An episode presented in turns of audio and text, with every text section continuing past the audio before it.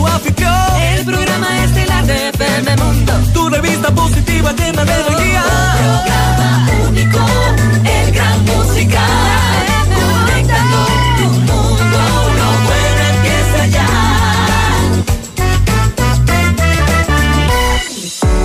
Temas muy interesantes en el Gran Musical. Esta es la entrevista de Cristian del Alcázar Ponce. Hoy con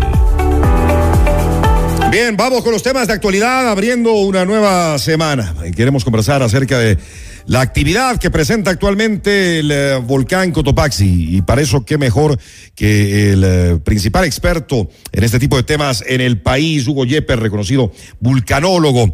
Eh, Hugo, gracias por estar con nosotros esta mañana. Bienvenido, buenos días. Eh, Gracias, Cristian, por la invitación, muy amable. A usted por acompañarnos. Hay mucha preocupación en la ciudadanía, Hugo, por el proceso eruptivo que ha venido presentando cada vez mayor a lo largo de las últimas semanas y meses el eh, Cotopaxi. ¿Cuál es la situación real, actual y qué podemos esperar? A ver, el, el Cotopaxi está dentro de lo que se conoce como el inicio de un proceso eruptivo que eh, puede ser eh, largo y puede tener fases mucho más complicadas que la que estamos viendo ahora. Perdón, el Cotopaxi abrió eh, este, este nuevo, nuevo proceso, esta nueva eh, eh, periodo de erupciones en el 2015 con eh, la- las explosiones que limpiaron la chimenea, una clarificación de la garganta volcánica básicamente, y y, y se produjeron caídas de ceniza eh, hasta el mes de noviembre de 2015. Pero luego ah, de una pausa ha vuelto a retomar un nivel de actividad menor, pero de todas maneras que está- hace que se emitan nuevos que son magmáticos, que dan la evidencia de que hay un pequeño, eh, un pequeño volumen de magma produciendo una anomalía calórica, una anomalía de gases, y esto ah, por, la, por la energía que está adentro eh, sigue generando, como digo, esta salida de gases volcánicos nuevos, de vapor de agua y a veces arrastra también ceniza, que es lo que estamos viendo ahora, ¿no? Entonces podríamos decir que el, desde octubre 21 y sobre todo desde noviembre 23 al 26, sobre todo que hubo caídas de ceniza en Quito y fue notoria, el Cotopaxi presenta un estado sostenido de actividad muy leve, pero sostenido, que tiene altos y bajos y que va mostrando esta condición de una fase de poca ceniza, pero dentro de ya lo que se ha abierto un periodo eruptivo más largo. Ahora, es impredecible, Hugo, claro, saber qué puede pasar en las próximas semanas, en eh, los próximos meses. Sí, efectivamente, ¿no? El, el tema del, perdón, del, del, del sistema volcánico de este volcán y de cualquiera de los otros que tienen características similares, como el propio Tungurahua y el Reventador, tienen una química interna eh, similar y eso hace que sus eh, tipos de erupciones sean también similares.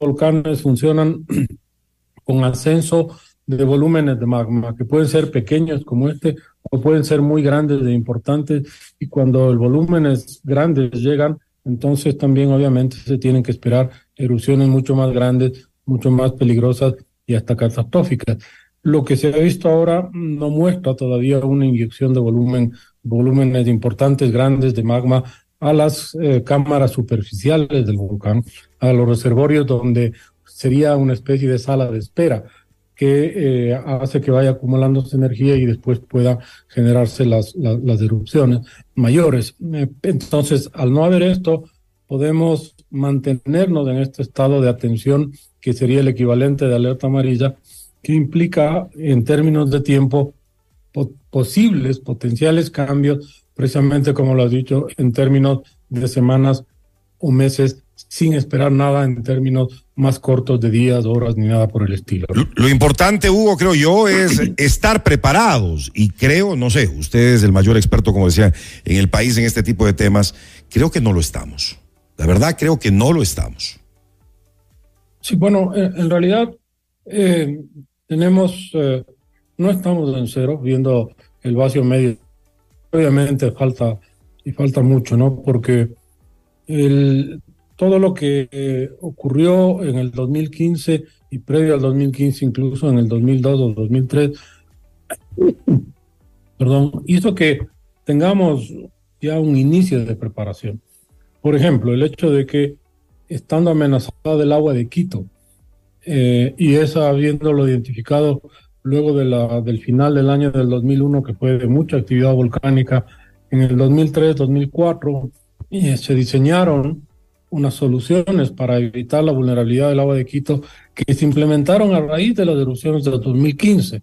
Entonces sí, efectivamente, eh, la, la, sociedad, nuestra, nuestro sistema, nuestros estados subnacionales y el nacional van adaptándose no a cosas que serían de prevención, sino casi a respuestas. Pero el resultado ahora que, por ejemplo, el agua de Quito es mucho menos, muchísimo menos vulnerable que lo que era en el 2001, antes del 2001. ¿no? Pero también el resto de, de, temas tienen que tener este tipo de claridad de los impactos y de eh, un camino sobre cuáles son todas las dimensiones que pueden estar afectadas en, en, ¿no? No es solo el plan familiar, el camino hacia el albergue y el albergue, sino que es en realidad una continuidad de la vida, una continuidad de todos los intercambios económicos, de los intercambios culturales, de, de la, de la actividad eh,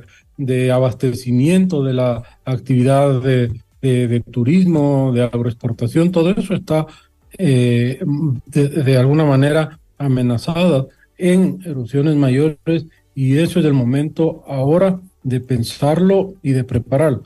Esperando siempre lo mejor, hay una premisa en, la gestión de riesgos que dice que hay que esperar lo mejor, pero prepararse para lo peor o para algo mucho mayor y eso es lo que eh, tenemos del tiempo precisamente en este ámbito de alertas amarillas de una expectativa de cambios en semanas largas o meses largos. Y creo que eso es lo importante, mi estimado Hugo, pues el trabajar y que la ciudadanía, todos, todos, todos estemos preparados en campañas informativas de educación para, para que no nos coja de sorpresas si en algún momento se llega a presentar una, una erupción del volcán Cotopaxi. La semana pasada, eh, pues vi que eh, ya están haciendo algunos eh, simulacros con alarmas en ciertas zonas, sobre todo en los valles. Creo que esto es eh, muy válido y urgente. Sí, bueno, es parte del proceso de preparación, ¿no? Entonces uh -huh. se estaban empezando a probar las sirenas para luego, utilizando las sirenas, hacer ya simulacros que de nuevo vayan por el tema de la respuesta individual y la reacción inmediata a cosas inminentemente grandes y próximas. Pero, pero claro, de nuevo, eso es uno de los temas de una complejidad mucho mayor, ¿no? Claro. Tenemos que analizar eh, desde las ingenierías, por ejemplo, las capacidades de los puentes que unen a la ciudad con el aeropuerto, porque todos estos puentes pasan por los drenajes que nacen en el Cotopaxi. Entonces, si es que esos puentes no tienen la capacidad de resistir eh, eventos mayores, cuáles van a ser las alternativas, cuáles van a ser las realidades y cuáles son los temas que tenemos que preparar ahora para poder eh, llevar una nueva realidad de, de, meses o años tal vez en condiciones de eh, erupciones catastróficas que puedan cortar, por ejemplo, esta comunicación este-oeste de la ciudad. Ante, Entonces, ante, esas, ante esas erupciones, Hugo, ¿cuáles serían las zonas eh, que corren mayor peligro? las zonas que qué, perdón. Que corren mayor peligro ante una eh, erupción volcánica del Cotopaxi. A ver, en el tenemos eh, tres drenajes que nacen del volcán. En el drenaje norte tenemos todo lo que es el río Pita, eh, un poco el río Santa Clara, que eh, está básicamente bañando el Valle de los Chillos, pero el río Pita se une con el río San Pedro, más o menos en la zona del centro comercial San Luis, y luego continúa como río San Pedro hacia el valle de Cumbayá, Tumbaco, y luego continúa como río Guayabamba hacia la zona, por ejemplo, de la represa de Mandurillacu y luego al Océano Pacífico. Y hacia el sur, todo lo que sería el drenaje del río Cutuchi, que baña la Tacunga, Salcedo, el río Patate, que baña Patate, que se une con el Chambo para formar el Pastaza que termina en la represa de Agoyán y hacia el este los ríos Tambo, Tamboyaco, que termina en la zona de Puerto Misaguallí, Puerto Napo. Todas estas son zonas que eh, llevan los productos del volcán, eh, llámese estos lajares, o flujos de lodo y escombros, que pueden ser muy grandes y que en la historia y en las modelaciones matemáticas nos ha mostrado que pueden ser del orden de los 50, 60, 80 millones de metros a velocidades de 20, 30, 50 kilómetros por hora con alturas de 10, 20 metros. Entonces, estamos hablando que todo lo que se interponga a la circulación de esos monstruos, obviamente no tiene posibilidades de sobrevivir. Entonces, todo eso, estas son las zonas geográficas y lo que está dentro es eh, precisamente lo que está en riesgo. Entonces, ahí estamos hablando de población, de infraestructura, de puentes, de postes de luz, estamos hablando de, de colegios, estamos hablando de, de, centros de salud, estamos hablando de básicamente una, de, de obviamente zonas comerciales, de, una parte muy importante del desarrollo específico de esos territorios. Sería entonces catastrófico si llega a presentarse una erupción de grandes características, Hugo. Sí, o sea, la, los, lo que está en riesgo es muy, muy grande y, y lo que las capacidades también que tenemos para detener ese tipo de fenómenos eh, a nivel de la, de la ingeniería, de la economía, de la capacidad humana, son, son limitadísimas, ¿no? Entonces no podemos confiar en construir alguna represa que detenga eso, eh, porque no, no, no dan las, las características de los fenómenos que se producen. Y por lo tanto, eso es lo que hay que entender y eso es lo que hay que, eh, sobre lo que hay que vivir, ¿no? Porque además sí resulta frustrante ver cómo ha habido el desarrollo de estas zonas desde el año, por ejemplo, 2001-2002, de la última, de la primera, digamos, eh, alarma sin erupción que nos dio el Cotopaxi. En estos 20 años hemos visto que se ha duplicado la inversión en la infraestructura en las zonas que debían ser preservadas por ser eh, básicamente zonas de dominio del volcán y de sus productos. Y entonces, mientras más ocupamos eso y mientras más invertimos ahí sin tener conciencia de qué es lo que estamos haciendo, más aumentamos el riesgo y el volcán uh, algún rato nos lo va a, a, pasar la factura correspondiente. Claro, mayores riesgos. Acá nos preguntan eh, qué obras de mitigación se pueden hacer, a quién corresponden esas obras. En realidad, eh, no hay eh, dentro de la ingeniería a nivel mundial una capacidad para establecer obras que puedan contener este tipo de, de fenómenos. Entonces, las obras son básicamente relacionadas a eh, entendiendo el impacto, eh, tratando de buscar alternativas para ese impacto. Les pongo un ejemplo muy claro, por ejemplo, la ruta de Collas, ¿no?